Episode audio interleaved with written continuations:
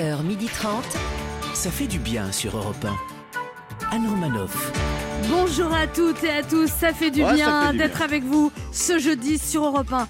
Quand il a appris qu'une attaque informatique avait visé le CNED et que c'est pour ça que son fils n'avait pas pu faire ses devoirs, il s'est demandé pourquoi il n'y avait jamais d'attaque informatique au centre des impôts, Régis Maillot. Bonjour. Pour rendre les cours à la maison un peu plus intéressants, elle a décidé de mélanger comptine et philosophie en demandant à sa fille si l'araignée gypsy monte à la gouttière par existentialisme ou par hédonisme. Vous avez deux La heures. maman qui essaye de rester philosophe, Christine. Bonjour, bonjour à tous. Il n'est pas très étonné que Poutine ait signé un décret lui permettant de rester en place jusqu'en 2036. Bon. Il connaît, puisque sa copine lui a fait exactement le même coup. ben H. Oui, mais j'avais voté pour. Et celle qui est soulagée d'apprendre que cette histoire de dîner clandestin n'était en fait qu'un poisson d'avril. Et il faut dire qu'un poisson d'avril avec autant d'images, d'Instagram et de témoignages, c'était normal d'y croire. Celle qui, même à Pâques, n'aime pas être prise pour une cloche, Anne Roumanoff. Au sommaire de ce jeudi 8 avril, Régis Maillot nous fera un tour de l'actualité en musique. Eh oui. Puis notre premier invité sera quelqu'un qui connaît bien la musique, la musique du succès. Ce sera la romancière Adeline Dieudonné qui, après l'immense succès de La Vraie Vie, viendra nous présenter son deuxième roman Kérosène. Pour elle, dont la carrière n'a pas démarré au diesel mais au quart de tour. Et notre deuxième invité, quant à lui, est une figure mythique de l'information, enfant terrible d'Antenne 2 dont il a été remercié trois fois. Il viendra partager avec nous le contenu de son journal 2020. Claude Sérillon sera avec nous et Christine Bérou lui racontera comment il a marqué son enfance. Absolument. On vous fera gagner un séjour de 3 nuits pour 4 personnes à l'appart hôtel Adagio Annecy grâce à notre jeu Devinez qui je suis. Nous sommes ensemble jusqu'à 12h30 et si vous n'avez pas eu le temps de nous écouter parce que vous cherchez un restaurant clandestin Par exemple. ou un vaccin, vous pouvez nous retrouver à toute heure du jour et de la nuit en podcast sur europe1.fr. 11h30. Anne Romanoff, ça fait du bien sur Europe Alors Pierre-Jean Chalençon a déclaré que cette histoire de dîner clandestin n'était en fait qu'un énorme poisson d'avril. Est-ce que Oh, vous y croyez d'entrain. Comment vous réagissez vous à ce coup de théâtre, Régis Maillot? Ben, ça confirme ce qu'on savait tous, là, Pierre Machin euh, Chalençon euh, est un clown, un, un guignol, hein, mais d'un point de vue animalier, il est quand même plus proche du blaireau que du poisson. Clairement. Ben H? Euh, non, je vous le confirme, c'est nul comme excuse poisson d'avril. Franchement, ça tient pas du tout. Imagine, tu es au lit avec une autre, ta femme te surprend en plein acte, essaye de lancer poisson d'avril, ma chérie. Euh, pas sûr que tu arrives à le noyer, le poisson. Ça vous est déjà arrivé ça? Non, enfin, en tout cas, j'ai pas tenté poisson d'avril. Ouais, et puis Ça c'était vous- pas en plein acte. Ça vous est déjà arrivé, Christine, d'être surprise euh, Mais pas du tout. Euh, ça vous est arrivé. Surprise au Ça, lit. ça vous Allez. revient. alors, Régis, t'as fait une chronique. Régis Maillot, euh, vous, voulez, vous avez préparé une revue de presse de l'actu en chanson. Oui, Bonne oui, idée. oui, c'était, ça, ça- ça nous fait du bien, ça nous change du Ah Covid. Nous sommes aujourd'hui le, le jeudi 8 avril 2021 et on a passé une bonne semaine euh, bah, de merde. Merci Edith. Alors après un long week-end de Pâques à se friser les œufs parce que manifestement Emmanuel Macron a aussi décidé de reconfiner le printemps qui du coup est allé s'isoler au pôle Nord. Ah. Tombe neige. Tu ne viendras pas ce soir. Eh oui. Vous n'avez pas pris des chansons un peu actuelles Ah, Il fait un temps aller attraper une pneumonie dans ces nouveaux lieux à la mode où tout le monde se masse, les vaccinodromes. Regardez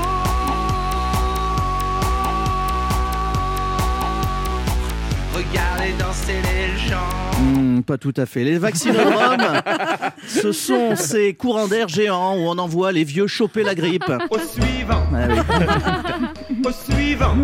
Gros succès. hein. D'après les chiffres du gouvernement, on en est déjà à plus de 3 millions de picouses. Alors, il existe trois sortes de vaccins en France. Le Moderna. Ah oui, on l'aime bien lui. Le Pfizer. Ah oui, on l'aime bien. Et enfin, l'AstraZeneca. Je suis. C'est la love story des médias de la semaine, le retour très discret d'Edouard Philippe. hein. Édouard Philippe qui n'en finit pas de minauder. Édouard Philippe, c'est la petite allumeuse qui chauffe tout le monde en soirée. hein. Tu veux ou tu veux pas? Tu veux, c'est bien. Si tu veux pas, tant pis. Si tu veux pas, j'en ferai pas une maladie. Oh oui. Oui, mais voilà, réponds-moi non ou bien oui. Et on attend, et Doudou, on attend. Pendant ce temps-là, les dirigeants d'Air France, eux, retrouvent le sourire. Tu m'étonnes, l'État va renflouer le géant des airs de 5 milliards d'euros. Et Eh oui, comme quoi en France, on n'a pas de pétrole, on n'a pas d'idée, mais on a du pognon. Alors, puisqu'on est sur le sujet de l'aérien, restons-y. Attention, jeu de mots. J'ai encore rêvé d'elle. Oh. Del, A-I-L-E-S. eh oui. Bravo, bravo, Régis. Merci. C'est la crétinerie euh, de la semaine. On la doit à mes petits chouchous, les nouveaux maires écolos. Le temps ne fait rien à l'affaire quand on est con. On est con. Eh oui, le maire, la maire écolo de Poitiers a retiré sa subvention à un aéroclub qui organisait sous l'appellation Rêve de gosse des baptêmes de l'air à des enfants en handicap. La raison, deux points, j'ouvre les guillemets, je ferme les yeux. L'aérien ne doit plus faire partie des rêves d'enfants. Quand on est con, on est con. Oui, je l'ai déjà dit, mais parfois c'est bien de répéter. Ouais. On conclut, je vous rappelle que demain débutent les vacances scolaires pour toute la France. Ah.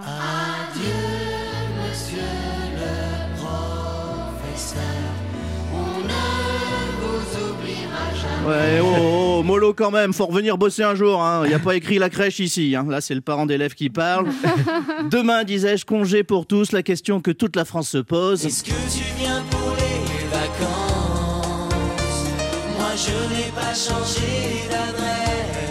Eh oui, c'est justement le problème. Ça fait un an qu'on n'a pas changé d'adresse et en ce moment, on a tous envie de. Parti, parti. Même loin, loin de la région du cœur. Ah, bon voyage à tous.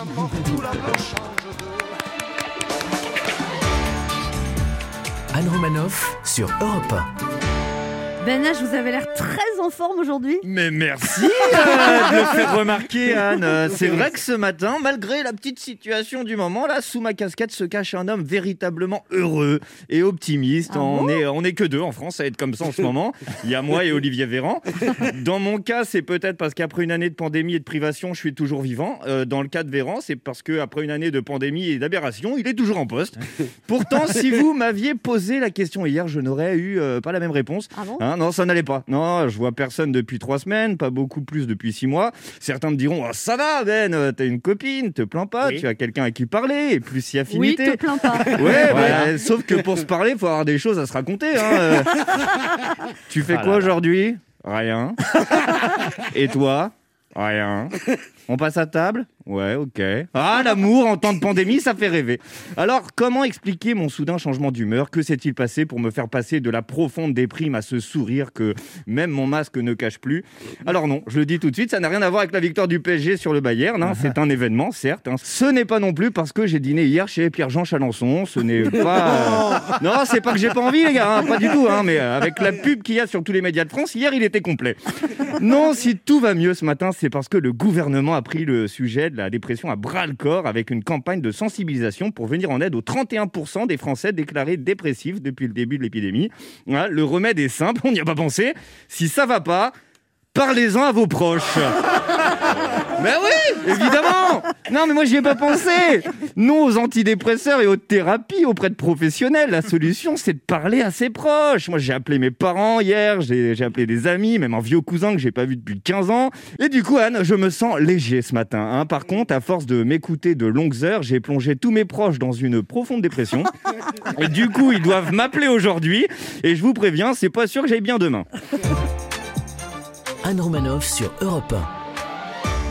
Alors voici euh, les top 10 des phrases à ne pas dire à son enfant quand on fait l'école à la maison.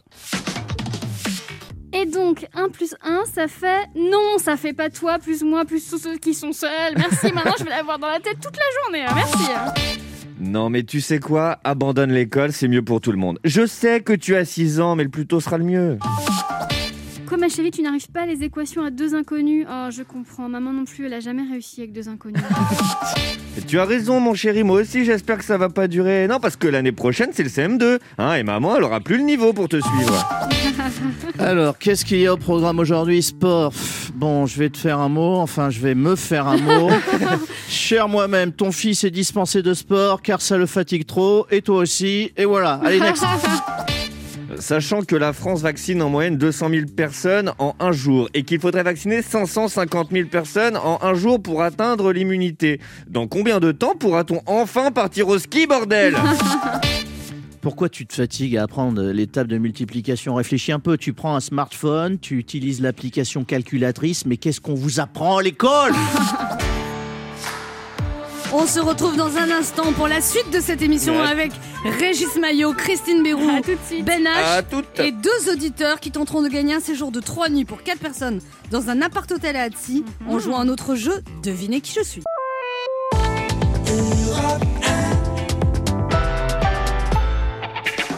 Anne Romanoff sur Europe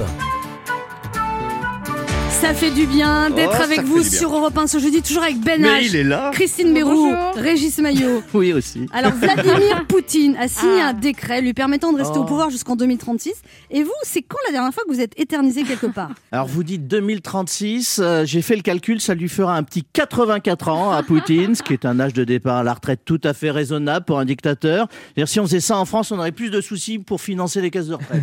Ben H Euh, oui, Anne. Alors, moi, la dernière fois que je me suis éternisé quelque part, je m'en souviens très bien. Et je, bah, je- pardon, mais je suis pas fier. hein, J'ai pris tous les risques, je le referai pas. C'était où? Mais c'était dans la rue à 19h15, en plein couvre-feu, une folie. Il faisait beau. Je suis désolé, j'ai Oh été bête. là. Vraiment désolé. C'est le moment de notre jeu qui s'appelle comment, Christine? Devinez qui je suis. Europe 1, Anne Romanoff. Devinez qui je suis. Le principe est simple, deux auditeurs en compétition, chacun choisit un chroniqueur qui aura 40 secondes pour faire deviner un maximum de bonnes réponses.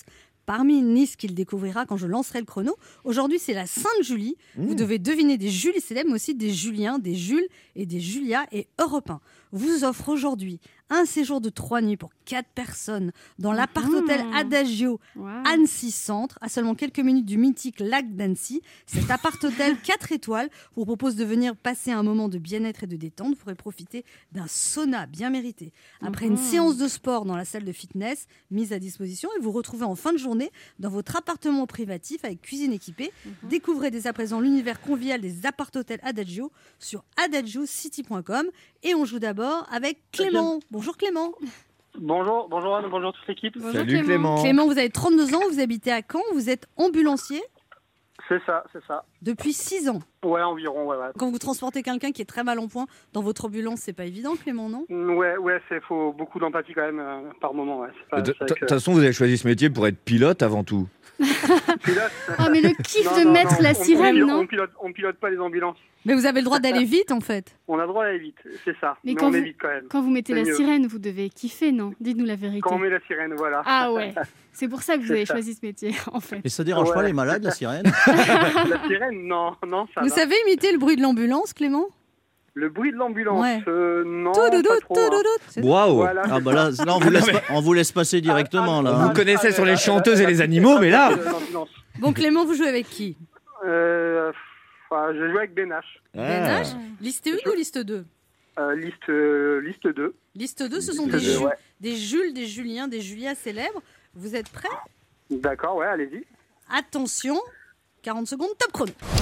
C'est parti. Euh, elle joue dans Pretty Woman, elle joue dans pas mal de films, une actrice rousse américaine, très connue. Euh, Julia, Julia Roberts Super. Euh, c'est Ouais. un, c'est, un chanteur à cheveux longs. Il avait une barrette. Il a gagné la Nouvelle Star. Il chante un peu avec Julien, la. Julien Doré, Julien Doré. Super. Euh, ta- ta- ta- ta- ta- euh, C'était un empereur romain le plus connu. Jules César. Oui. Euh. Euh, c'est un chanteur français qui chante euh, Partir, notamment. C'est le contraire de Foncer. Euh, Je suis au top. Oh, Non, on l'a pas, hein. On l'a pas. Non. Et après, c'est compliqué. Je les ai pas les autres. Euh, si. L'auteur du roman Le Rouge et le Noir. Héros Euh, du roman, pardon, Le Rouge et le Noir. Héros, oui. Oh non, oh non. oh, Mais ouais, mais ouais, mais là. Vous n'avez pas trouvé Julien Clerc, il fallait dire Mélissa Métis dit Ah, bizarre. Julien. Julien ça. Sorel et il y avait quand même euh, il y avait quand même Julie Pietri. Eve lève Lève, lève-toi. Ah, Ah, mais ouais. oui, mais et ça. Julio Pietri, Iglesias. Et ouais. Ah, et, et- et Juliane Peretta. Bon, ça c'est pas qui c'est. Ah ouais. Bon, ouais, trois bonnes réponses. Trois bonnes réponses, c'est pas si mal Ouais, Clément. C'est pas mal, c'est pas mal. c'est On bien. va voir comment se débrouille l'INSEE. Bonjour l'INSEE. Ah, l'INSEE.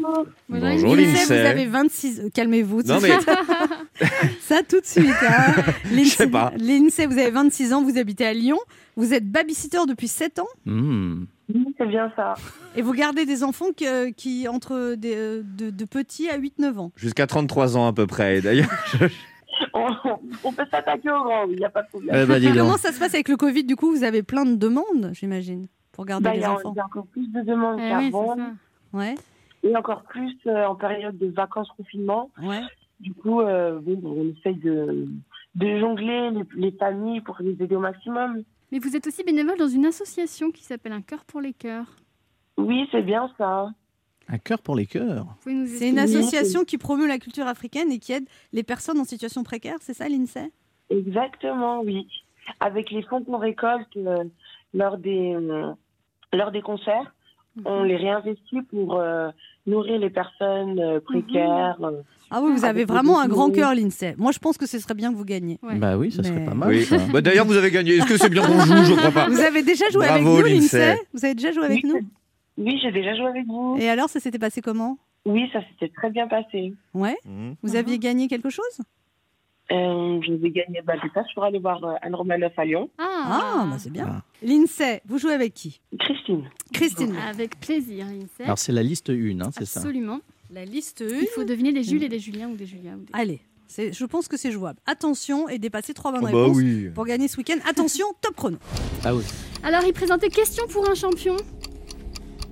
Julien Lepers. Voilà, c'est la fille de Gérard, un grand acteur français. Elle, c'est la fille, elle s'appelle. Bon, c'est pas. c'est- Oui. Ouais, ouais, c'est la petite amie de François Hollande. Ah, c'est bien ça. Euh, comment il s'appelle? Euh, Madame Gaillet. Ouais, Il a écrit 20 milieux sous les mers. euh, Voilà, 20 milieux sous les mers. euh, Julien, Julien. Voilà. C'est bien. Euh, il présentait combien ça coûte? Il aime pas trop les injustices. euh, Il prend des appels Ouais. de gens qui se sont fait escroquer. Voilà, c'est. Comment? Qu'est-ce que vous avez dit? Euh, euh, Monsieur Courbet. Oui. Oui, il Euh, faut le c'est- prénom, il faut le prénom. C'est une flic euh, rousse. Julien. Ouais. Ouais, Julien, Très bien. Eh ben, vous, cinq bonnes réponses, vous avez Bravo. gagné. Bon, vous avez dit Madame Gaillet ou Julie Gaillet, mais on a compris. Ah, vu que c'était sur le thème des Julie, Oui. bon. Oui, ah, C'était voilà. de la déférence. voilà. Cinq bonnes réponses, vous avez gagné un petit cri de joie. Ah. L'INSEE, vous avez gagné un séjour de trois nuits pour quatre personnes dans l'appart-hôtel Adagio Annecy Centre à seulement quelques Sympa. minutes du mini... Bon, à seulement quelques minutes du mythique lac d'Annecy. Ah ah. Cet appart-hôtel 4 étoiles vous propose de venir passer un moment de bien-être et de détente. Plus d'infos sur adagio-city.com. Youpi Vous- Là, vous gardez des enfants aujourd'hui ou pas? Euh, D'ici 30 minutes, je vais les garder. Ah En tout cas, profitez bien de ce week-end à Annecy, l'INSEE. On est très content que vous ayez gagné. Merci beaucoup. Bon courage, Bon l'équipe. courage à vous, Merci. Lindsay. Merci. Clément, vous avez un lot de Ouais. consolation Ouais, c'est pas, c'est bien, c'est bien. c'est le Mais jeu. oui. Europe 1 Positif. vous offre un bon d'achat de 100 euros à valoir sur le site spartou.com. Spartou.com, c'est le plus grand choix de chaussures, vêtements et accessoires pour toute la famille, que vous soyez fashion victime ou plutôt classique avec plus de 7000 marques. Le plus dur sera de choisir. Livraison et retour gratuit. Ok, ah, super, super. Cool. Et, cool. et puis vous rejouez Ouais. avec nous, Clément, parce que vous avez Ouais, il baguette. n'y a pas de souci, au plaisir. Pour jouer avec nous, laissez un message avec vos coordonnées sur le répondeur de l'émission au 3921, 50 centimes d'euros la minute ou via le formulaire de l'émission sur le site europe1.fr. Restez avec nous sur Europe 1, on se retrouve dans quelques instants avec Régis Maillot, Oui. Christine Béroux, Ben H toutes. et notre première invitée, l'écrivaine Adeline Dieudonné, Ah. qui vient de sortir son nouveau roman intitulé Kérosène aux éditions de l'Iconoclaste.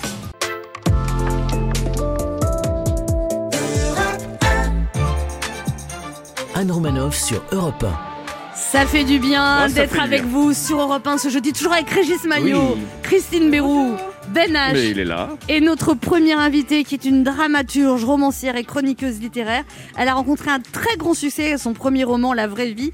300 000 exemplaires vendus plus tard et de nombreux prix à la clé. Elle nous revient avec un tout nouveau roman qui fleure bon le best-seller avec Kérosène, paru le 1er avril et ça n'est pas une blague. Elle nous emmène dans un thriller loufoque qui mêle suspense, humour et érotisme. On est ravis de l'avoir dans l'émission. Adeline Dieudonné est avec nous sur Europe 1. Bonjour. Bonjour Adeline Dieudonné. Bonjour Anne, bonjour tout le monde. Alors, vous venez de publier votre dernier Bonjour. roman euh, intitulé Kérosène, notre deuxième roman aux éditions de l'Iconoclaste. Et euh, vous- ça vous correspond bien, le nom de cette maison d'édition? Vous vous considérez comme une iconoclaste, Adeline Dieudonné? Ah oui, oui, oui, oui, tout à fait. Enfin, en tout, en tout cas, ça colle surtout très très bien à ce nouveau livre, euh, qui est pas exactement un roman, qui est pas exactement un recueil de nouvelles non plus, qui est un, un olni, un objet littéraire non identifié. Euh, effectivement, ça, ça part dans tous les sens, euh, donc c'est complètement iconoclaste. Et alors, Adeline Dieudonné, vous deviez écrire votre deuxième roman et vous aviez beaucoup de mal. Vous dites que vous sentiez les 300 000 lecteurs du premier penchés sur votre épaule. C'est bon ça. C'est sûr que ça paralyse pour écrire. Vous aviez peur, quoi, en fait. C'est hyper paralysant. Mais oui, oui, ça, quand on sait qu'on est, qu'on est attendu au tournant, euh, c'est. Parce que 300 000, on- enfin, c'est un chiffre absolument énorme dans l'édition. On considère que c'est un succès à partir de 10 000 exemplaires. Ah oui, oui, oui. mais j'arrive même pas à me les représenter euh, en vrai. Donc j'essaie de, de- de me dire, ah oui, ça fait autant de zénith, euh, mais, mais c'est- compliqué. Et donc là, vous étiez du coup pas. Vous disiez, c'est peut-être un coup de chance, le succès de mon premier livre. Ça fleure bon la confiance en soi, ça. Oui, bah oui, oui, oui. Non, c'est rigolo parce que c'est vrai qu'il y a quelque chose de presque comme un, un- un sportif qui a, qui, a, qui a- qui a été blessé. En fait, il faut, il, il faut s'en remettre d'un succès, euh, même si c'est génial. Bah, c'est si plus facile de se remettre d'un succès qu'un échec quand même. que d'un échec. Oui, oui, oui, non, évidemment. Mais, mais ça, mais ça paralyse. C'est quand même bloquant. Et donc. Et euh, alors, du coup, du coup vous, vous écriviez un roman sur euh, la fin du monde, le survivalisme. Et puis, tout d'un coup, comme il y a eu le Covid, vous êtes, vous êtes, vous êtes, vous êtes arrêté. Et là, vous avez, vous êtes mis à écrire des petites nouvelles pour rigoler, sans savoir que ce serait votre prochain roman. Exactement, oui, oui, tout à fait. Et donc, c'est pour ça que dans Kérosène, il y a une liberté de dingue. euh, Un plaisir d'écriture. Un plaisir d'écriture, euh, parce que j'avais aussi besoin, moi, de m'évader de cette, euh, de cette, cette période sinistre. euh, et donc, c'est vrai que je me suis, je me suis éclatée. euh, je pense que j'étais encore plus loin que je l'aurais été en temps normal. Donc, euh, Ah, vous allez vraiment très loin. Oui. Il y a la, il y a la belle fille qui va, qui va chez ses futurs beaux-parents et elle se retrouve à, à subir un examen gynécologique. Ah, c'est bien ça. Ça arrive. Voilà, Décrivez-nous la Pour scène. vérifier sa fertilité. Mais c'est complètement autobiographique, Ouais. exactement. Mais non C'est vrai C'est bien la Belgique. Il y, a, il y a de la noirceur et de la, beaucoup de drôlerie et de l'absurde en même temps. Oui, c'est ça. C'est un mélange très curieux, mais on croirait pas à vous voir comme ça. Bah oui, non, je mélange, je mélange tout. Non, mais je, je- je le cache bien, hein, parce qu'il y, y a une éducation qui vient par au-dessus. Et vous dites aussi que vous euh. avez passé des années à être gentil et que maintenant vous voulez plus être gentil en fait. Non, j'en ai marre de la, la docilité. euh, Ouais. Après, ça ne m'empêche pas d'être bienveillante. Euh, non, et gentille, ça, j'ai- envie de le rester, parce que c'est vraiment une qualité que j'aime bien. Mais la docilité, l'obéissance, euh, ça, j'en ai un petit peu marre. ouais. Un, peu on- comme cette belle fille justement qui se retrouve, euh, qui n'ose pas dire non en fait. Exactement. Bah oui, elle a été conditionnée à dire oui. On est conditionné à dire oui. Et surtout, nous, les femmes, on, on- on nous tend tellement toujours ce spectre de la mégère. Ce qui surprend, je trouve, dans votre livre, à ligne de données, c'est euh, il y a l'humour, il y a l'absurde, il y a la folie, et après il y a aussi des phrases qui vous saisissent au trip, comme par exemple quand vous parlez d'une femme philippine. Quand Alika a quitté les Philippines, elle parle de ses enfants, ils avaient 5 et 7 ans, un garçon et une fille. Au début, elle les appelait par Skype, mais au fur et à mesure, elle s'est aperçue qu'elle les dérangeait dans leur jeu. Ils répondaient par monosyllabes, semblaient embarrassés. Elle savait que son mari les obligeait un peu pour lui faire plaisir. Maintenant, elle se contentait de l'appeler lui une fois par semaine. Ils ne forment plus un couple depuis longtemps, juste des équipiers soudés pour survivre. C'est des phrases coup de poing. Ça, Ça, c'est la partie Ouais. déconne en fait. Euh, oui, oui, oui, bah oui, c'est vrai que cette histoire-là, euh, l'histoire d'A- d'Alika, elle est effectivement plus tragique. euh, et et, euh, là, on parlait des, des, de- La mondialisation heureuse. mais oui, oui, de l'esclavage moderne, euh, voilà, exactement. Et, et- et donc euh, Là, non, vous et- parlez aussi d'une fille qui s'appelle Juliane. La télé était à Juliane ce que le feu de camp devait être aux hommes primitifs. Elle éloignait les ténèbres, réchauffait son corps, elle la protégeait des prédateurs. Lorsqu'elle s'éteignait, l'obscurité et la solitude la frappaient. Un uppercut dans le bas du ventre qui distillait sa petite dose de déprime quotidienne. Ouais. Bah ouais, on, on est tous seuls hein, finalement, surtout quand la télé s'éteint. Et puis il y a ce- cet homme il- qui s'appelle, je m'appelle Joseph, je suis représentant en acarien. Quand j'étais petit, je voulais devenir astronaute. Et puis bon, la vie. Bah oui, il en faut des représentants en acariens. on en a besoin aussi. Et vous dites c'est des personnages qui, c'est des gens que vous avez croisés, mais vous mélangez plusieurs personnes, c'est ça, à ligne de données Oui, non, et pas forcément. C'est aussi, c'est aussi baigné de, de, de- de choses que j'ai vues, de documentaires que j'ai euh, que j'ai vus ou de livres que j'ai lus. euh, Vous euh, lisez beaucoup d'essais, c'est ça? Oui, Et ouais, vous regardez ouais. beaucoup de documentaires. Voilà, exactement. ouais, ouais. Et là, du coup, vous avez inspirant. commencé votre troisième roman? Je l'ai pas encore commencé, je l'ai, je l'ai en tête, euh, je, je tourne autour. Euh, mais, mais voilà, et, et maintenant je crois que j'ai peut-être compris quelque chose avec, euh, avec Kérosène, euh, c'est, que, c'est qu'il faut vraiment que j'y aille sans, sans me mettre trop de pression. Parce que là, la, la pression du. Et puis ce deuxième roman que j'étais en train d'écrire, je dis pas que, que, que je vais pas le reprendre non plus, je, je sais pas. Mais c'est vrai que là, je, je vais essayer d'aborder les choses avec plus de. De plaisir, de oui, légèreté. de légèreté, oui. Et vous qui êtes une femme de scène à la base, est-ce que la scène ça vous tente encore ou est-ce que c'est fini fini? Non, c'est pas fini, fini, parce que là, on a. Il faut dire aux auditeurs que vous étiez comédienne. Euh, et vous dites vous-même que ouais. vous étiez une comédienne ratée. Voilà, exactement. Oui, c'est ça, comédienne non pratiquante. Disons ça comme ça. Et euh, non, là, on est en train d'adapter. Enfin, on a adapté la, la vraie vie euh, au théâtre et, et le metteur en scène m'a gentiment euh, proposé de- de- d'être sur scène. Donc, euh, donc, mais malheureusement, euh, on, l'a créé euh, en février, donc, euh, donc on n'a pas encore pu le jouer. Bon timing. En Belgique Voilà, bon timing. En Belgique en Belgique. Où ça? Euh, Au théâtre Jean Villard et euh, au théâtre des Martyrs. Enfin, Jean Villard pour euh, Louvain-la-Neuve et les Martyrs pour Bruxelles. Et donc, euh, mais donc on est prêt. On attend qu'une seule chose, c'est que ces salles euh, rouvrent, que nos gentils dirigeants acceptent de nous laisser remonter Dans sur deux, scène. trois semaines. Ouais, c'est ça, exactement. Mais là, ce livre, par exemple, Kérosène, comme c'est des, des portraits, il pourrait tout à fait être adapté sur scène, Dieudonné. Mais j'adorerais, j'adorerais, oui, oui. Peut-être pas dans son intégralité, parce qu'il y a tellement de choses. J'ai j'ai du mal Oui, à puis il y imaginer. a, il y a un homme qui saute une femme. Là, sur le. Ça arrive, hein, vous savez. Anne. Euh, Alors, vous dites ça avec une. euh, Non, mais sur l'air Soyez de pas dégoûtés, quoi. Non, mais sur l'air de repos, parce qu'il faut dire que tout se passe dans une station-service. Ouais, ouais, Et ouais, tout se passe ouais. en deux minutes aussi, c'est ça l'histoire. Ouais, dont l'acte Ah. sexuel, effectivement. Ouais, bah, je vois pas ce qu'il y a de choquant. On se retrouve dans un instant pour la suite de cette émission avec notre invité, l'auteur belge Adeline Dieudonné, qui vient nous parler de son dernier roman, Kérosène, euh, qui vient de sortir aux éditions Iconoclast. Et on lui souhaite le même succès que le dernier, qui avait fait 300 000 exemplaires. On n'ose pas en rêver. Euh, ne bougez pas, on revient.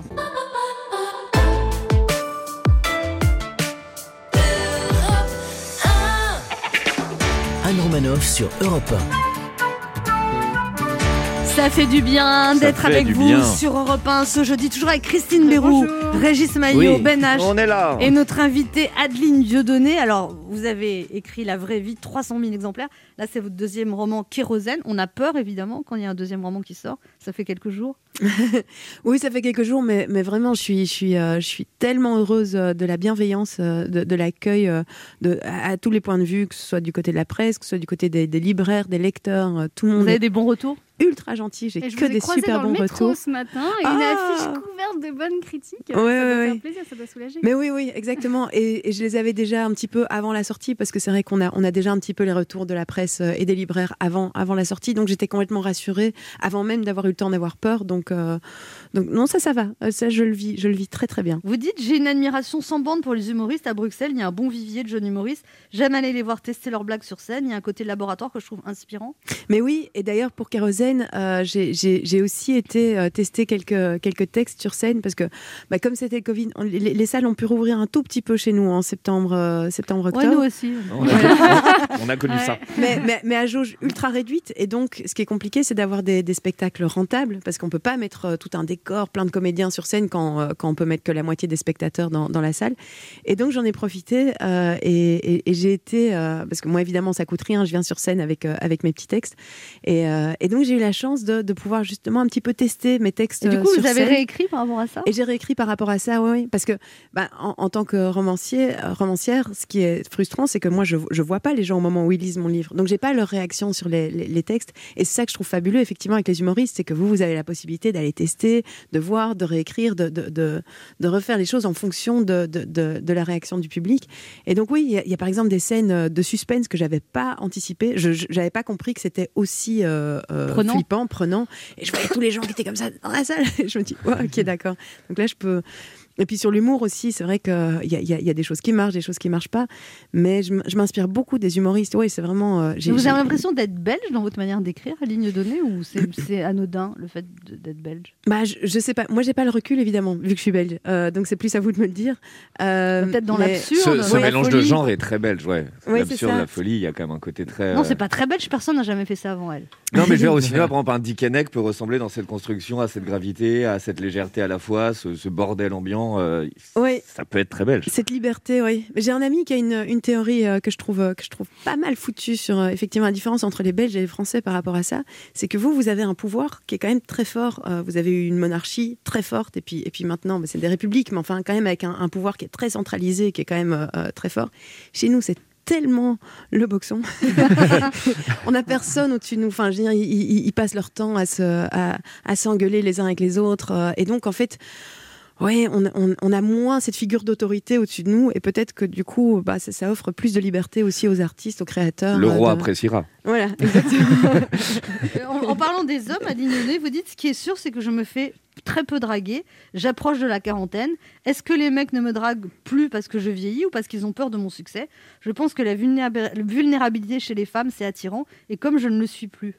C'est horrible. Vous cachez votre visage entre les Qu'est-ce mains. qu'il y a Vous n'avez pas dit ça On dirait que vous n'assumez si, plus. si, si, je l'ai dit. J'ai dit, mais c'est horrible de dire ça à la radio parce que je Ah sais bon que dans une heure sur mon Facebook, je vais avoir 350. On va peut-être pas attendre une heure. Hein. euh, Bonjour.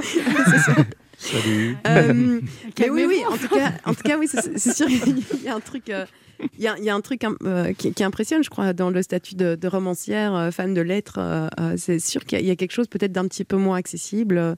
En tout cas, oui, concrètement, je, je- je sens la différence. Oui. C'est pas, c'est pas grave, hein, c'est très bien aussi. euh. Parce que vous avez quand même un physique très sympathique. Ah, merci beaucoup. Mais vous, est-ce que vos critères, ils ont changé aussi avec le succès? Euh, Est-ce que vous pourriez aller avec un jeune chroniqueur euh, Il y a aussi du succès à sa manière, euh, Anne. à Vous, qui aimez, est-ce- vous, vous aimez tester les humoristes. Non, non, mes critères n'ont pas changé avec Non. le succès. Non, non, non. Il faut toujours quelqu'un de, de gentil à, C'est le à principal. la base. C'est le principal. Régis Maillot, une question pour vous à ligne donnée. Oui, vous êtes euh, écolo et vous appelez votre bouquin Kérosène, c'est de la provoque Qu'est-ce que c'est que, cette affaire? On a tous nos petits paradoxes. Euh, oui, oui, oui, bah, oui c'était euh, c'était une façon aussi un petit peu de, de foutre le feu à, à- C'est ça, à tout ça. d'enflammer tout ça Exactement, oui, oui. Vous aimez les stations-service, vous? Mais oui, j'aime bien. Bah oui, c'est celle-là que je dis qu'on a tous nos petits paradoxes. Et bah après, c'est Parce que quoi C'est parce que hein. c'est le mélange des gens qui ne devraient pas se rencontrer, qui se retrouvent au même endroit? Oui, c'est ça exactement. C'est d'observer tous ces destins qui, qui, qui, qui passent par là, qui ne font que passer, se Les demander routes. d'où les routes, d'où ils viennent, où ils vont. euh, et puis, et puis effectivement, il y a le côté euh, route des vacances aussi. Elle l'a euh. dit, elle veut des hommes gentils. On le sait, les routiers sont sympas. Donc, Alors, vous parlez de Shelly. Mhm. Euh, Shelly était prof de pole dance, mais avant tout, Shelly était influenceuse. Shelly Pole Fitness, son compte Instagram comptait pas moins de 43 700 abonnés. Ouais. On connaît tous une Shelly. On connaît, oui, c'est ça. Des gens qui, euh, c'est ça, qui ont, qui ont X followers et qui ne se définissent qu'à travers ça. Ils sont, ils sont tellement contents d'avoir des followers. Ça, ouais. 43 700 abonnés sur Instagram. Merde, 43 700 abonnés sur Instagram. C'était une performance de guerrière. Se constituer une telle audience était une chose. Encore fallait-il la maintenir.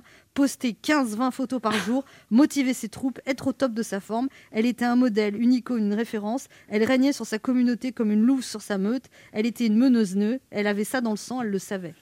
Oui, bah, Chelly, c'est vraiment l'archétype de la prédatrice euh, qui, euh, bah, elle, elle kiffe le monde dans lequel on vit. quoi. C'est un monde d'ultra compétition, un, un monde ultra libéral. Elle, elle adore parce que c'est parce que c'est une gagnante et parce que euh, elle a aucun problème à, à- à vivre dans ce monde-là et à, à- à bouffer les autres pour pour s'en sortir. Donc euh, cette espèce d'ultra libéralisme complètement décomplexé comme ça, j'admire ces- les Et- gens et- qui arrivent à vivre hyper Hmm. à l'aise dans notre monde. Ils sont ils sont heureux quoi. Il y a des remarques aussi. Vous dites tu es en couple, tu fais l'amour, c'est comme ça. Si tu le fais pas, ça devient un truc bizarre, un problème qu'il faudra gérer à terme.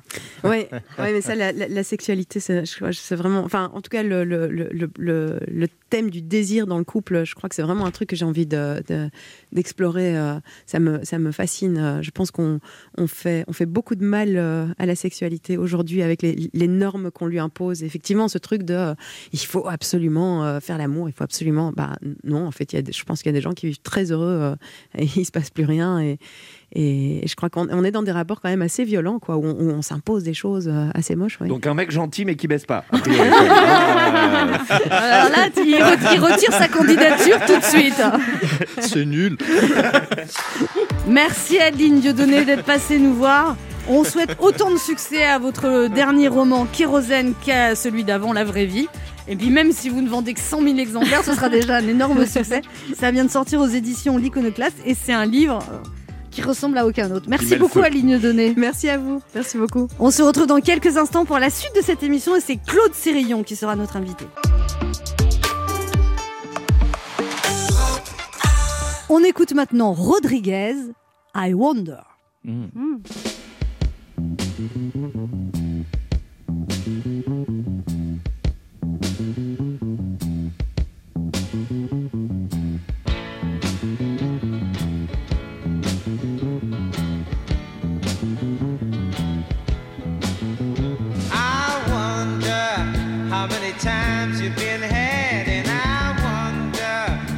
many plans have gone bad. I wonder how many times you had sex, and I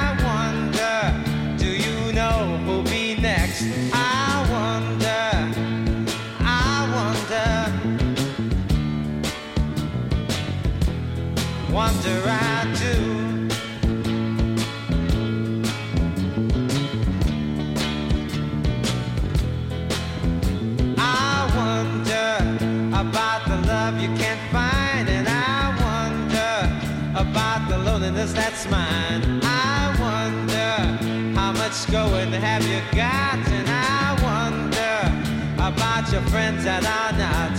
I wonder, I wonder, wonder I do.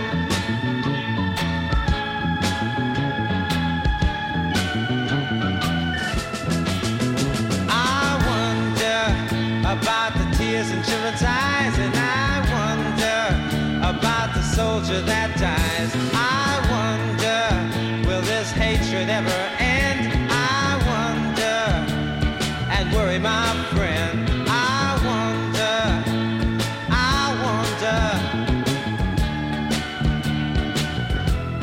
wonder, wonder, don't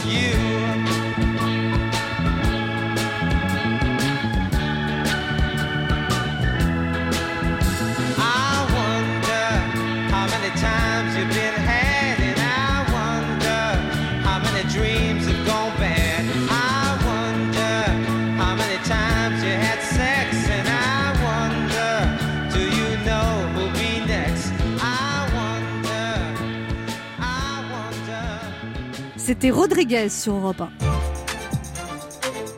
Anne Romanoff sur Europe Ça fait du bien Oh, d'être avec bien. vous sur Europe 1 ce jeudi, toujours avec Régis Maillot, Oui, toujours là. Christine Bérou, Ben H. On est là. Et notre invité qui est journaliste, animateur, conseiller en communication, écrivain, c'est un familier des médias qui nous est familier depuis des années. Il a connu l'ORTF et Antenne 2, star du 20h dont il s'est fait débarquer à trois reprises, un Ouais. record, un record, figure historique du Téléthon et de la Nuit des Étoiles. Il a aussi fréquenté le canapé rouge de Michel Drucker, mais également les couloirs feutrés de l'Élysée. S'il maîtrise les médias, les médias n'ont jamais maîtrisé cet esprit libre qui nous livre aujourd'hui son journal 2020. Avec son regard assidu de journaliste, il décrit le temps qui passe alors que tout s'arrête, observant les événements incroyables de la Comme au bon vieux temps, il va nous présenter le journal, son journal, et ça, ça fait du bien. Voici Claude Sérillon. Bonjour. Bonjour Claude Sérillon. Bonjour.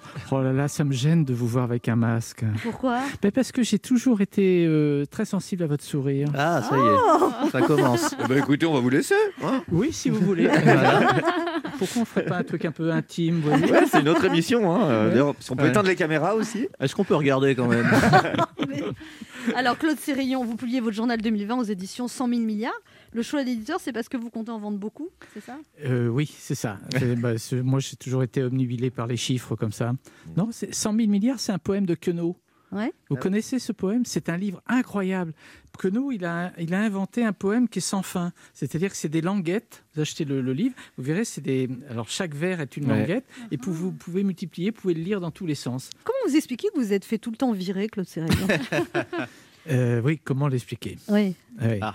Ça, c'est une très longue histoire. C'est sans doute dû à mon, euh, mon euh, je sais pas, ma, ma culture, ma manière Parce que chaque fois, vous posiez les questions qu'il fallait pas poser. En Voilà. fait.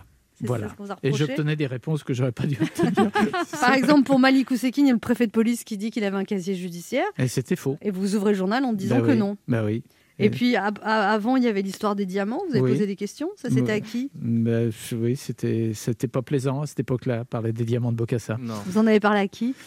Bah, J'en ai parlé euh, à l'antenne, donc euh, on, on m'a dit que c'était pas bien d'en avoir parlé. Et alors, avec Lionel Jospin, quand vous êtes fait virer la troisième fois, vous aviez fait quoi là? Bah, J'avais posé des questions. Sur Et- quoi? Sur, à l'époque, c'était euh, l'amendement Michelin, c'était euh, quand lorsqu'il dit que l'État peut pas tout faire. Oui, et, c'est ça, voilà. oui. Et c'est- et, et c'est- juste pour fait- ça, vous êtes viré. Il n'a pas été content de l'interview. oui. Et il l'a fait savoir. Il l'a fait savoir. Enfin, évidemment, tout le monde proteste en disant que c'est pas du tout pour ça. Mais moi, Mais je vous sais que voulez c'est pour dire ça. que les journalistes ne sont pas libres Si, les journalistes sont libres, mais quelquefois ils sont pas assez courageux. Mais là, vous pourriez aller sur une chaîne d'infos, par exemple, Claude Sérillon. On vous a pas proposé d'être éditorialiste je- ou... Non, jamais. Non, on m'a jamais proposé. Pourquoi? Je ne sais pas pourquoi. Vous aimeriez Devinez. Ça pourrait être intéressant. J'aurais bien aimé refaire de la Parce que vous avez quand même un bon physique. Pour... Vous trouvez Oui. non, mais je veux dire. Est-ce que vous pouvez vous éloigner Ça- ça se rapproche, hein, je crois. Non, mais je veux dire, Oui, euh, oui. on voit- elle, a, voté- elle a tenté plusieurs fois. Oui, Ouais. oh, bah oui. Mais moi, jusque-là, j'ai dit non. Mais là, maintenant, il y a un moment, c'est- c'est-à-dire Non, le- mais euh, il y a votre âge. hein. Je suis gentille, je le dis pas à l'antenne, mais vous faites pas du tout. vos- 70 ans. C'est vrai. Vous faites pas du tout votre âge, Claude Sérillon. Vous êtes vraiment bien conservé. hein. C'est vrai, je vous remercie. Non, Bah, mais vous êtes, même je vous ai vu entrer, vous êtes svelte. Il y a pas. y Ah, a vous pas avez bien de- regardé, en Oui, fait. Ben, Il n'y a Ouais. pas de graisse. il Y a... Ouais. non, c'est- Ouais. c'est- Vous faites du sport? C'est bien, un tout petit peu, pas beaucoup. Ouais. Mais bon, faut. je trouve que vous pourriez être éditorialiste dans une chaîne d'infos. Pourquoi il faut être, il faut être mince pour être Non, mais il, éditorialiste dans une fait, chaîne il d'infos fait pas vieux débris, il est tout, tout Ouais. sémillant. Est-ce que vous pourriez donner des noms de vieux débris qui actuellement sont à l'antenne Qui ne mérite pas. Non, non, non, je ne veux pas me faire virer. Moi, je suis pas comme vous, je suis prudente. Ah oui Eh ben, Vous avez des fins de mois difficiles Vous voyez, je crois que vous avez mauvais esprit, en fait. Oui. C'est ça l'histoire. Oui, c'est ça. Hein Mauvais, oui. Ouais. Alors, Claude Sérillon, en préface de votre journal 2020, vous écrivez Il n'est pas rare de se laisser aller à mettre des mots sur des colères ou des émotions, tant il est avéré que l'objectivité n'existe pas, et heureusement. Même pour les journalistes, il n'y a pas d'objectivité? Ben, J'espère que non. L'objectivité, c'était une recommandation, quasiment un devoir dans les pays totalitaires, communistes ou autres. On fait que l'information soit objective. Il n'y a pas d'information objective. Vous avez de la culture, vous avez une religion, vous avez de la famille, vous avez des idées, vous avez des envies, des émotions. Donc évidemment que de temps en temps, euh, elles passent. Euh, tout est subjectif. Prétendre à l'objectivité, c'est un vaste mensonge. Alors, qu'est-ce qui vous a mis le plus en colère, Claude Sérillon, en 2020 Sans doute euh, un côté pagaille général, c'est-à-dire qu'on n'a pas fait confiance aux gens euh, dans, toute, euh, dans cette pandémie qui était évidemment inédite, évidemment très difficile à gérer, mais cette espèce de capharnaüm de décisions contradictoires, de propos dans tous les sens, d'absence totale de, je dirais, de raison, de pondération, de faire confiance aux gens. Euh, on a, Vous on a porté que- atteinte beaucoup aux libertés dans plein de domaines. Et puis, il y a quand même un domaine invraisemblable. Pourquoi la culture a été à ce point l'objet d'une telle indifférence Il y a des- il y a des très sur les pièces de théâtre, sur, les, votre- sur les cinémas sur... C'est invraisemblable. Il y a des jeux- Je vais lire des extraits sur la culture parce que vous, vous, vous nous défendez, c'est très agréable. Le 6 mai, en parlant des théâtres clos, il vaut donc mieux vendre des carottes, des œufs, des jambons, des sardines, des pomelos, de la peinture ou des azalées. Molière, Prévert ou Ionesco sont hors champ. Mais qu'est-ce qu'une société où les marchands de rêves sont bannis, mis en quarantaine? Oui. Ça me semble, il me semble évident. D'ailleurs, regardez, euh, à partir de, euh, de la fin de l'année dernière, on a commencé à parler, on a fait venir des, à nouveau des experts psychiatres, psychologues sur les plateaux, et tous, ils ont dit attention à la déprime. Attention à cette espèce de lassitude qui est en train d'atteindre les gens et qui psychologiquement va modifier euh, la, la- la vie euh, sociale de la France. Et je crois que pour une large part, c'est parce que le- tous les espaces culturels sont fermés, c'est-à-dire l'espace de création, de joie, les, les, les fêtes des rues, euh, les musées, la capacité de s'émerveiller, de rire, de, de chanter et autres. C'est très important vous- d'entretenir. La France est un pays de culture et on a totalement négligé la culture depuis plus d'un an. D'ailleurs, vous dites, certes, il y a urgence sanitaire, certes, il y a crise économique, certes, les conséquences sociales sont importantes, mais il ne manque pas quelque chose. Cet ingrédient frivole, futile, gracieux, grinçant, goulu, insolite et libre, au libre, définitivement libre, la culture sous toutes ses formes. Ah oui. Et vous dénoncez aussi les dîners clandestins. Ça, c'est à la date du 5 novembre. Sans transition. Page 128. Des libertés à la marche sous, toute- sous forme de rassemblement, de dîners fortuits ou dissimulés, Oh. des allées et venues intempestives, ayant le goût incomparable de la transgression. Ouais, c'est formidable. D'autant, et là, oh, il fait son Pierre Jean Chalençon, d'autant que la discipline au sommet de l'État ne paraît pas non plus vaillante. Page 128. Bah déjà, Ouais. vous aviez des infos. Pourquoi Vous pariez-vous, Claude Sérillon? Vous vous rendez compte C'est peut-être pour ça qu'il n'a pas de chaîne d'infos, en fait. Ah oui, on Mais- savait- non, mais c'est regardez, heureusement. Allez, changez de Anne, sujet. Anne, vous, a- vous- Anne, vous avez l'habitude et vous, je vous ai vu souvent sur scène. Le bonheur que vous aviez sur scène et vous vous amusiez sur scène en même temps que les gens s'amusaient à vous voir. Et ça, c'était c'est une bouffée de, liberté, de, jovialité. Or, on connaît les contraintes, les gestes barrières, mais, il me semblait quand même tout à fait possible de laisser un peu respirer cette culture. On n'a pas voulu le faire. Ben, ça a un résultat, c'est que les gens se replient sur eux-mêmes. Ils ont peur de tout, ils doutent de tout, ils sont dans le soupçon. Puis enfin, en plus, le- l'invraisemblable fatras de- d'experts et de médecins qui se sont baladés sur les plateaux et a, a entretenu aussi l'idée que oh peut-être qu'on nous cache quelque chose. Et les dîners clandestins, Claude Sérillon? Quoi? Bah, moi, je dîne avec des amis de temps en temps Le soir? Et régulièrement, oui. Mais où? Bah, chez moi. Ah, chez vous. Bah oui. C'est pas tout à fait clandestin, ça. Bah, euh, non, C'est vrai que vous faites payer vos invités 450 euros en fait plat dessert. Vous prenez le sans contact. Café compris. Café compris, Ouais. sympa. On se retrouve dans un instant pour la suite de cette émission avec Claude Sérillon, venu nous parler de son dernier livre, Journal 2020. qui vient de sortir aux éditions 100 000 milliards. Ne bougez pas, on revient. Il est midi sur Europe 1, on revient dans deux minutes avec notre invité. Claude Sérillon. Mais tout de suite, les titres d'Europe Midi avec vous, Patrick Cohen. Bonjour Patrick. Bonjour Anne, bonjour à tous à la une d'Europe Midi. La suppression de l'ENA, réforme qu'Emmanuel Macron présentera cet après-midi. L'école nationale d'administration serait remplacée par un nouvel établissement, mais sans le classement de sortie qui assure aux élèves les plus brillants un emploi à vie dans les grands corps de l'État. Explication de Louis de Ragnel. Vers un impôt minimum mondial, une taxe plancher qui s'appliquerait à toutes les multinationales dans tous les pays. Le projet, qui était bloqué par Trump, vient d'avoir le soutien du gouvernement Biden. Il pourrait être mis en place dès cette année et ramener au moins une centaine de milliards de dollars dans les caisses des États, nous dira Emmanuel Duteil. Anne Le Gall nous dira précisément ce que l'on sait du lien entre le vaccin AstraZeneca et les très rares cas de thrombose constatés en Europe. Hélène Kohl depuis Berlin nous expliquera pourquoi l'Allemagne décide de discuter directement avec la Russie de l'achat éventuel de vaccins Sputnik.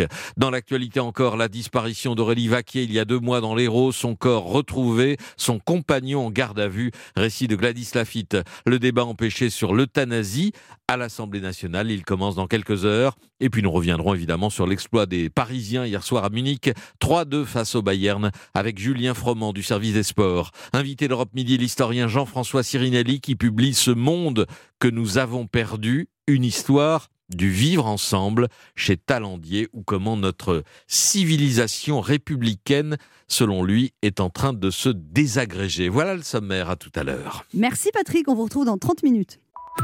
Europe 1. Écoutez le monde changer. 11h30. Ça fait du bien sur Europe 1. Anne Romanoff. Ça fait du bien d'être avec vous sur Europe 1 ce jeudi, toujours avec Ben H. On est là. Christine Béroux, Régis Maillot Oui. et notre invité Claude Sérillon qui vient nous parler de son dernier livre, Journal 2020 aux éditions 100 000 milliards. Alors, Claude Sérillon, euh, vous avez été conseiller de François Hollande Oui. et vous dites que Emmanuel Macron, c'était votre voisin. De palier. Oui, vous le voyez tout le temps. Ah oui, oui, pendant les 16 mois où j'ai eu l'honneur d'être dans ce lieu, euh, oui, on était sur le même palier. Mais alors, alors, vous avez noué des liens avec lui? À l'époque, euh, moi je le connaissais pas, lui non plus. Euh, À la machine à café. La première chose qu'il m'a dit, je peux vous faire une confidence, c'est la première fois où il m'a vu, il m'a dit, mais alors c'est vrai que tu as travaillé avec Zitrone Et, et c'est vrai. Mais alors, vous aviez, vous aviez détecté qu'il pourrait devenir président Oh, pas du tout. Vous aviez rien vu Pas du tout. Il mais était qui, insign- qui avait vu Bah, Personne. Je sais pas, il était insignifiant. Ah non, non, non, ça, euh, non, non, non, non, il était brillant. euh, J'ai assisté à des, des, des discussions entre le président et lui. C'était, euh, c'était très, très haut niveau. Non, non, c'est, c'est- voilà, non, non, pas du tout. Mais euh, c'est les hasards des rencontres. C'est ça qui est formidable dans la vie. Bah, Louis, mais le hasard des rencontres, vous aviez pas du tout. À un moment, il a monté en puissance, Emmanuel Ah, Macron. moi, j'étais parti, moi, depuis. Moi, je, je suis Viré resté- encore, non je suis- non, non, pour une fois, je suis parti Voilà. de moi-même. Ah, bien. Vous auriez dû poser J'ai- une autre j'ai question. com- J'ai compris que c'était pas ma place. Oui. alors vous donc, êtes resté préféré 16 partir. mois Oui. euh, et vous avez compris que vous, quoi, vous serviez à non, rien j'étais pas utile. Non, je pense que moi, je suis un peu. Bon, je suis journaliste, mais je suis un peu saltimbanque. On n'est pas. c'est- On n'est pas. hum, Voilà, moi, j'ai appris beaucoup de choses. Euh, Vous dites que ça vous a donné beaucoup plus d'empathie pour les politiques. Non, je suis- la- ce que j'ai dit, j'ai en, en quittant l'Élysée, j'ai eu plus de mansuétude pour le monde politique que pour le monde médiatique. Parce que j'ai vu les comportements de mes confrères. Et, Par exemple, pour raconter qu'une fois, vous avez traversé la cour de l'Élysée en courant parce que vous étiez en retard et des journaux ont titré Tension à l'Élysée. On a vu oui, euh, Claude Sérillon oui. courir dans la cour de l'Élysée. sur une chaîne d'infos pendant une heure, c'était un sous-titre. ouais. Ouais. Comme quoi, vous voyez, la, la- Enfin, il y avait la- bien une raison à courir. Oui, il faisait froid. Et vous- J'étais en costard. Voilà. Vous vous êtes dit, Claude Sérillon, qu'à ce moment-là, vous en êtes pris plein dans la gueule quand même. Vous avez été oui, très c'était attaqué. violent. Bah Oui, parce que c'est voilà d'une certaine manière. Vous pour- changiez de poste, en fait, Pour certains journalistes, j'avais trahi la cause, C'est quoi, ça, donc euh, je partais. Mais euh, je- moi, j'assume. D'abord, j'ai- j'étais très fier de travailler auprès du président Hollande, euh, et ensuite, euh, j'ai appris. J'ai appris beaucoup de choses. Et peut-être que d'ailleurs, euh, si j'avais eu ce poste-là euh, très longtemps a- avant de faire ensuite euh, euh, la carrière euh, à la télé, euh, peut-être que j'aurais euh, réfléchi différemment. Ça m'a amené à réfléchir sur euh, les décisions d'État euh, quand vous êtes au plus haut niveau du pouvoir, euh, comment ça se passe, les événements qui arrivent en permanence, euh, les réactions humaines, euh, le, débat parlementaire, l'utilité des relations avec les intermédiaires sociaux. C'est très, très intéressant. En fait, ça m'a beaucoup enrichi, ça m'a beaucoup appris.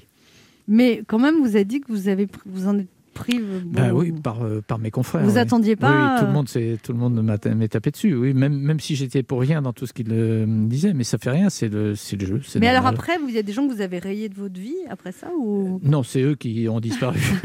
parce que vous pas eu besoin de les rayer. parce que vous aviez Non, plus d'amis je- quand vous étiez conseiller à l'Élysée qu'après. Ah bah pendant, oui, vous en avez beaucoup. Ah, vous oui. avez beaucoup d'amis, Oui, hein. oui, oui, Je vous assure, c'était bien.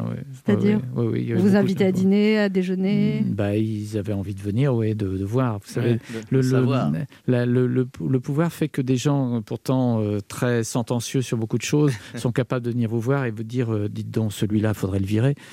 Euh, voilà, ça arrive, hein, c'est comme ça, c'est dans toutes les dans toutes les sociétés. Alors ça, ça vous ça vous muscle un petit peu, hein, ça, ça vous oblige à réfléchir sur l'âme humaine.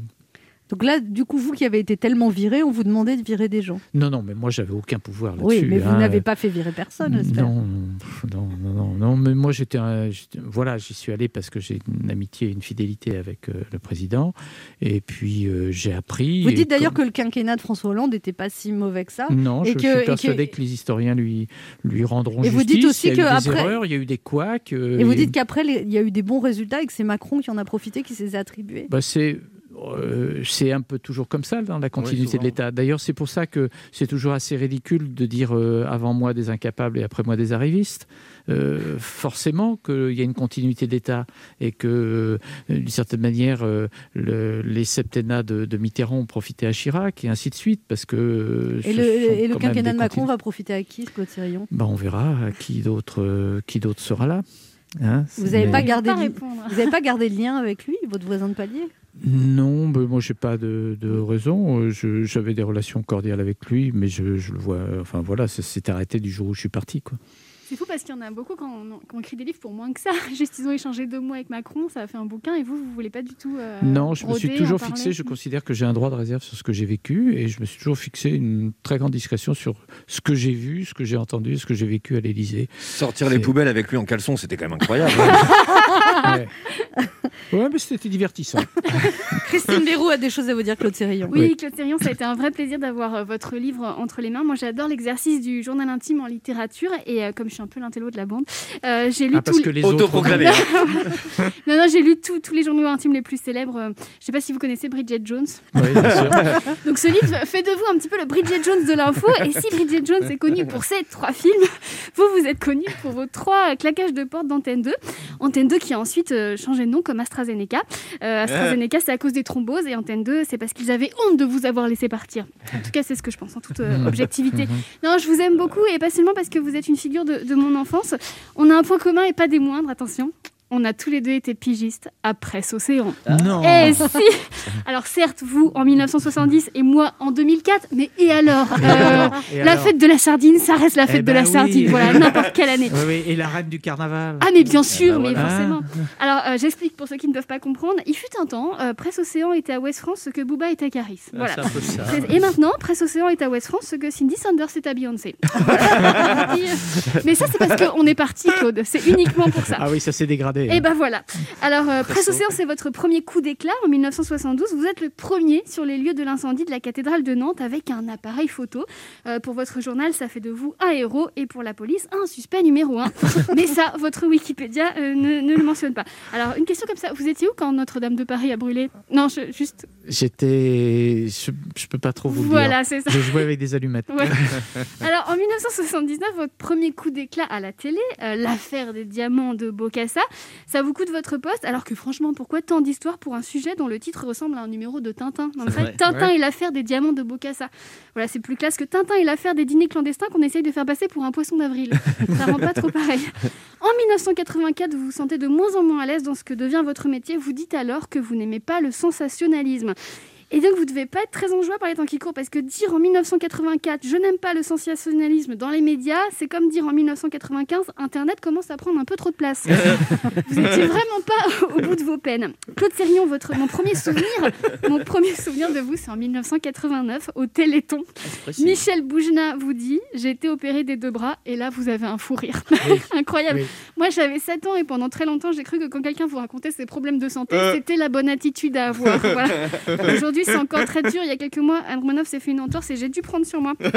Mais là où vraiment vous avez marqué ma jeunesse, c'est avec La Nuit des Étoiles. Ah. Depuis des années, la télé nous gardait enfermés, ma sœur et moi, et soudain, elle nous donnait envie d'aller regarder dehors. Mes parents vous ont été très reconnaissants. hein. Pendant des années dans le salon, il y a eu un hôtel à votre gloire. Merci parce que pendant le confinement, vous avez écrit ce, ce livre, ce vrai livre, quand tant d'autres se sont contentés de faire des stories. Cet ouvrage, c'est un petit peu votre réseau social. C'est pour ça que vous avez mis une photo de profil sur la couverture. Oui, je préfère. Parce que sur la photo, un vous peu êtes flou. de profil, c'était un jeu de mots. Et parce que euh, j'ai lu votre journal. Merci. Je vais maintenant vous lire un extrait du mien à la date Ah, de hier. oui. Cher journal, demain nous recevons Claude Sérillon de Presse Océan à son nouveau livre. Il faudra que j'arrive à placer qu'il n'est pas seulement un homme d'info, mais également un humaniste. Lui qui n'ose pas souvent raconter qu'en 1991, il a été aide-soignant dans un camp de réfugiés kurdes à 3000 mètres d'altitude. Et ce, en autre aventure, pour euh, s'éloigner de la télé tout en aidant les autres. J'éviterai la vanne sur la photo de profil en couverture qui ne fera rire personne sauf Régis Maillot. Et je n'oublierai pas de citer sa devise. Il faut essayer d'être heureux, ne serait-ce que pour donner l'exemple. Ça tombe bien. Demain, je n'aurai pas à faire semblant tant je suis heureuse de le rencontrer enfin. Merci de votre attention. Merci beaucoup. Merci Christine Béron. On se retrouve dans un instant pour la dernière partie de cette émission avec notre invité Claude Sérillon, venu nous parler de son journal 2020, journal au jour le jour de l'année 2020, qui vient de sortir aux éditions 100 000 milliards.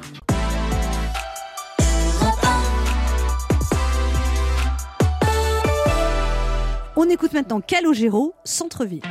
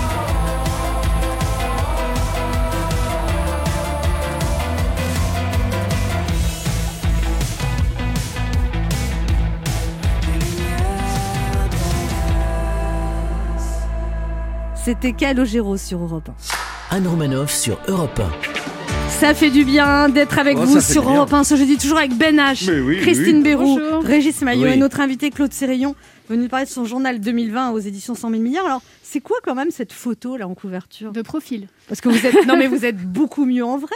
Là, on dirait quelqu'un qui fume ou je sais pas. Ah, il m'arrive de fumer des cigares. Non mais c'est bizarre cette photo de vous, on vous reconnaît pas? Vous vouliez pas qu'on vous reconnaisse? Ouais, j'aime bien être un peu dans le flou. Ah ouais. C'est votre expérience Ouais. chez Hollande Oui, quand, c'est flou, il y a un loup. Oui, mais ça, c'est Martino ouais. Vous adressez au journaliste Claude Sérieux dans votre livre, vous dites Il est urgent, chers confrères, de déconfiner l'actualité, de rétablir la hiérarchie de l'essentiel. Peut-on oublier les Afghans au profit des retrouvailles canines dans les jardins de Paris ou des afflux chez les coiffeurs? Outre Kaboul, il faudrait parler aussi du Yémen, de la Syrie, de la mort qui s'empare inexorablement, sans cesse, depuis des années, de centaines de milliers de personnes, bien au-delà des effets d'un virus. Euh, Ça a tout comme- cannibalisé ce Moi, je sais pas, on m'a appris que faire de l'information, c'était que tout ne se valait pas. Donc, ça. il y avait une hiérarchisation de l'information, que certains sujets méritaient 4-5 minutes et d'autres méritaient euh, juste une brève. Mais là, on est dans une sorte de, de confusion générale parce que euh, il s'agit de faire un journal pour plaire à l'opinion. Moi, je considère que quand on fait un journal télévisé, on n'est pas là pour plaire, on est là pour raconter une actualité. Il ne s'agit pas non plus de déplaire, mais c'est d'expliquer l'actualité. Pourquoi on est aussi peu euh, attentif à ce qui se passe dans le reste du monde même sur, euh, même sur la, la pandémie, il y a deux pays formidables euh, qui ont, euh, au, au Maghreb qui ont réussi. C'est le Maroc et la Tunisie qui ont réussi en termes de, de- de pandémie à parfaitement bien lutter par un confinement, par de la vaccination. Pourquoi est-ce qu'on ne va pas raconter ça? Pourquoi est-ce qu'on ne montre pas ce qui se passe sur le continent africain où il y a des avancées démocratiques assez formidables? Il y a plus de femmes dans les parlements africains que dans les parlements européens. Vous vous rendez compte? Et on ne raconte pas ça. Je ne comprends pas cette espèce d'abord de centralisme à Paris. Alors, je sais que pour des raisons d'économie, on préfère envoyer quelqu'un euh, sur les quais de Seine plutôt que d'aller faire une, une vraie enquête euh, dans un certain nombre de régions françaises. Moi, je vis en ce moment très largement dans le sud de la France. Je vous promets que les préoccupations, la manière dont les gens parlent, c'est pas les, les- les débats euh, centralo-parisiens. Il y, a, il y a un vrai problème de, de curiosité qui est, qui est endormi chez, euh, chez la plupart des rédactions. Il faut aller voir ce qui se passe un peu partout. Il faut, faut aller... C'est un problème de curiosité ou de facilité? Oui, c'est plus facile. C'est-à-dire que plutôt que d'essayer de faire une enquête, on tend un micro sur un trottoir et on dit aux gens On euh, on quel est votre tweet. avis? C'est-à-dire, on leur demande ce qu'ils pensent du FMI, comme du Covid ou du résultat du PSG. Ça rime à quoi? Le, le- le type dans la rue qui est en train de faire ses courses, il n'y connaît rien. Christine Béraud l'a dit, Claude Sérieux, vous avez fait beaucoup d'humanitaire, on ne le sait pas forcément. Non, oui, enfin, Parce qu'à fait l'époque, il y avait pas vous, euh, vous aviez pas de selfie. beaucoup. Oui, non, Euh, vous en avez fait Quand on beaucoup. était chez les Kurdes, c'était avec un, un formidable écrivain qui s'appelle Jean Hasfeld. Euh, on s'est on s'est retrouvés là-bas. Oui, j'ai eu le- l'occasion de Et faire dans votre famille, d'ailleurs, vous avez fait de nombreuses missions avec Médecins sans frontières. Ouais, Et, avec et- Xavier Emmanuelli, beaucoup. ouais. ouais. Et vous- dans votre famille, on faisait aussi de l'humanitaire? Euh, oui, il y avait une, enfin, il y avait une tradition d'engagement associatif. Et, Ah oui. et les gens ne le savent pas, ça. Moi, je ne savais pas, par exemple. Ah ouais. Mais bon, bon, Vous a en pas parlez avancé, pas mais non, Parce qu'en fait, que- vous ne savez pas faire votre promotion. Mais il y a le monde associatif en France, par exemple, si on faisait un peu plus attention à ça, il y a 1 500 000 associations en France. La première des associations, c'est les chorales. Euh, c'est formidable, l'envie collective. C'est justement ça qui est en train de, se déliter un petit peu en raison de la pandémie. Donc il faut faire très attention à remettre du sens collectif. Regardez, dès qu'on veut mobiliser les gens pour quelque chose, vous avez parlé du Téléthon, euh, mais il y a plein d'associations qui font plein de choses culturellement, socialement, euh, pour, aider les gens. C'est ça qui est la vie même de ce pays. C'est ce qui était le plus intéressant. Il faut s'appuyer là-dessus. D'ailleurs, il faut la- l'action politique, elle doit se nourrir de ça pour comprendre pourquoi les gens sont euh, en colère, pourquoi ils sont contents, pourquoi ils sont capables de s'enthousiasmer pour telle chose ou telle autre. Régis Maillot, une question pour vous, euh, Claude Sérillon. Oui, alors, euh, vous avez grandi à LA, Loire-Atlantique. Bien, Hein, bien. euh, on est nantais un peu tous les deux. Alors là, je parle à l'ex-lycéen de Jules Verne, hein, je me trompe Oui, pas. exact. Moi, c'était Guisto. Oui. Euh, Il y avait plus de filles à Guisto. Exactement, c'est pour ça que j'y étais. Euh, vous avez connu Marcel Sopin, la Beaujoire, les années Suédo, Alors Bossis. ça, je peux vous dire que Anne ne connaît pas du voilà. tout ça. Deschamps, Boruchaga, les Canaries, c'était mieux Bud- avant. Budzinski. Gondet, Vous dites si on vous dérange deux Nantais, là. José Arribas. José Arribas. Reynald Denouex. Ah oui, oui. les- Vous étiez grands, fou de foot. Claude Vous alliez Ah, voir des matchs. très supporter Il y avait une culture du foot dans votre famille. Vous Euh, partiez non, à 10h non, du matin et vous Oui, arriviez à moi, 14h. oui. Moi, oui. Ah, c'est le vous qui partiez premier qu'à- reportage que j'ai fait pour, pour, pour Presse Océan, c'est je suis allé en Suède faire un reportage sur l'équipe que le FC Nantes rencontrait en Coupe d'Europe euh, cette année-là. Et oui, oui, non, j'aimais bien le foot. J'aime moins le foot maintenant, je préfère le rugby. Je trouve qu'il y a un état d'esprit qui est plus sympa. Je trouve qu'il y a euh, une discipline euh, et on trouve qu'on a une très belle équipe de France en ce moment de, de rugby. Oui, parce que l'équipe de Nantes, pas terrible, terrible. On peut pas dire, non. mais il faut dire qu'il y a un président à Nantes euh, qui est pas terrible non plus. Il y a un auditeur qui a une question pour vous, c'est Francis qui habite à Nancy. Bonjour Francis. Bonjour Anne et bonjour Claude et Bonjour. à tous vos auditeurs. bonjour. Bonjour. Bonjour Francis. Vous êtes professeur, Francis? Oui, Ah, bah, je- professeur de quoi? Euh, management. D'accord. Bon, quelle est votre question pour Claude Sérillon Alors, euh, on parle beaucoup des réseaux sociaux actuellement et je voudrais savoir si sa vie de journaliste aurait été différente si les réseaux sociaux avaient existé il y a 20 ans, 30 ans ou 40 ans. Évidemment. Évidemment. Euh, dans les rédactions, maintenant, d'ailleurs, euh, on n'a pas le fil de l'AFP ou les images qui venaient de l'étranger. Maintenant, on regarde les réseaux sociaux pour quelquefois décider du conducteur du journal télévisé. Donc, c'est vous dire l'importance que ça, ça a pris. Vous le regrettez C'est démesuré, évidemment. Enfin, je le regrette. C'est pas que je regrette, je constate, quoi. Voilà. Et je pense que c'est un élément. Ça permet Mhm. aussi de comprendre, euh, pas plus, pas moins, euh, un peu comme les sondages, voilà. Mais le, le travail d'un journaliste, c'est évidemment pas de, de se lier aux réseaux sociaux, c'est d'aller vérifier et de revérifier et de prendre son temps pour euh, sortir une information. Vous savez, des, des groupes, quand euh, il était PDG de la, la chaîne, il, il disait, il disait que bon, t'es pas sûr de ton info, et ben on attendra demain pour la sortir. Mais ça, on- plus personne ne dit ça aujourd'hui. Non, parce qu'il y a une sorte de, de- de tuyauterie générale qui fait qu'il faut la, faut la remplir, la, La tuyauterie. tuyauterie, Et, et comme on la remplit, ben, on la remplit avec souvent un peu n'importe quoi. Merci Francis pour votre question. Merci. Le quart d'heure bienfaiteur. Claude Sérillon, il y a une tradition dans cette émission, il faut faire un cadeau aux auditeurs, vous leur offrez quoi? Oui, bah, pff, Quoi Qu'est-ce que je pourrais offrir? Non, je me suis dit, tiens, je vais faire un gâteau, je vais faire, Ouais. un- je, je vais cuisiner, Bah mais oui. euh, il faudra congeler euh, tout ça. Mais Vous, je faites quoi ça. comme gâteau, Claude Ah, je, je fais des tartes plutôt, moi. Mais je- c'est pas très bon. Moi, je cuisine mieux le poisson, par exemple. J'adore cuisiner c'est le poisson. je c'est ça que vous allez offrir aux auditeurs du poisson? Bah non, oui. ça va pas pouvoir se Alors faire. Je vais offrir, euh, je vais offrir deux livres. tiens. Ah, Je deux vais offrir livres. celui-là et puis le, le précédent, qui était un livre de poèmes. Euh, un jour avant l'autre. Parce que j'aime beaucoup la poésie, j'ai écrit deux livres de poèmes et j'aime beaucoup. Et ça m'a permis de découvrir euh, les, associations de, gens qui aiment les poèmes. Donc je suis allé quelquefois dans des lieux euh, où vous avez 70, 80, 90 personnes qui viennent pour écouter de la poésie. Et c'est très très agréable. Il y a une relation intime, il y a, une relation plus affectueuse avec les gens.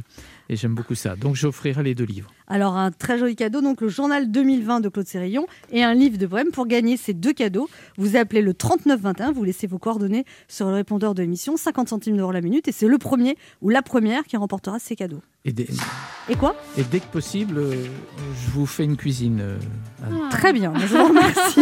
Et pas, cla- pas clandestine. Merci Claude Sérillon. Merci à vous. On se retrouve demain. On rappelle donc votre livre Journal 2020 qui vient de sortir aux éditions 100 000 milliards. Et nous, on se retrouve demain à 11h sur Europe 1. Et tout de suite, c'est Europe Midi avec Patrick Cohen.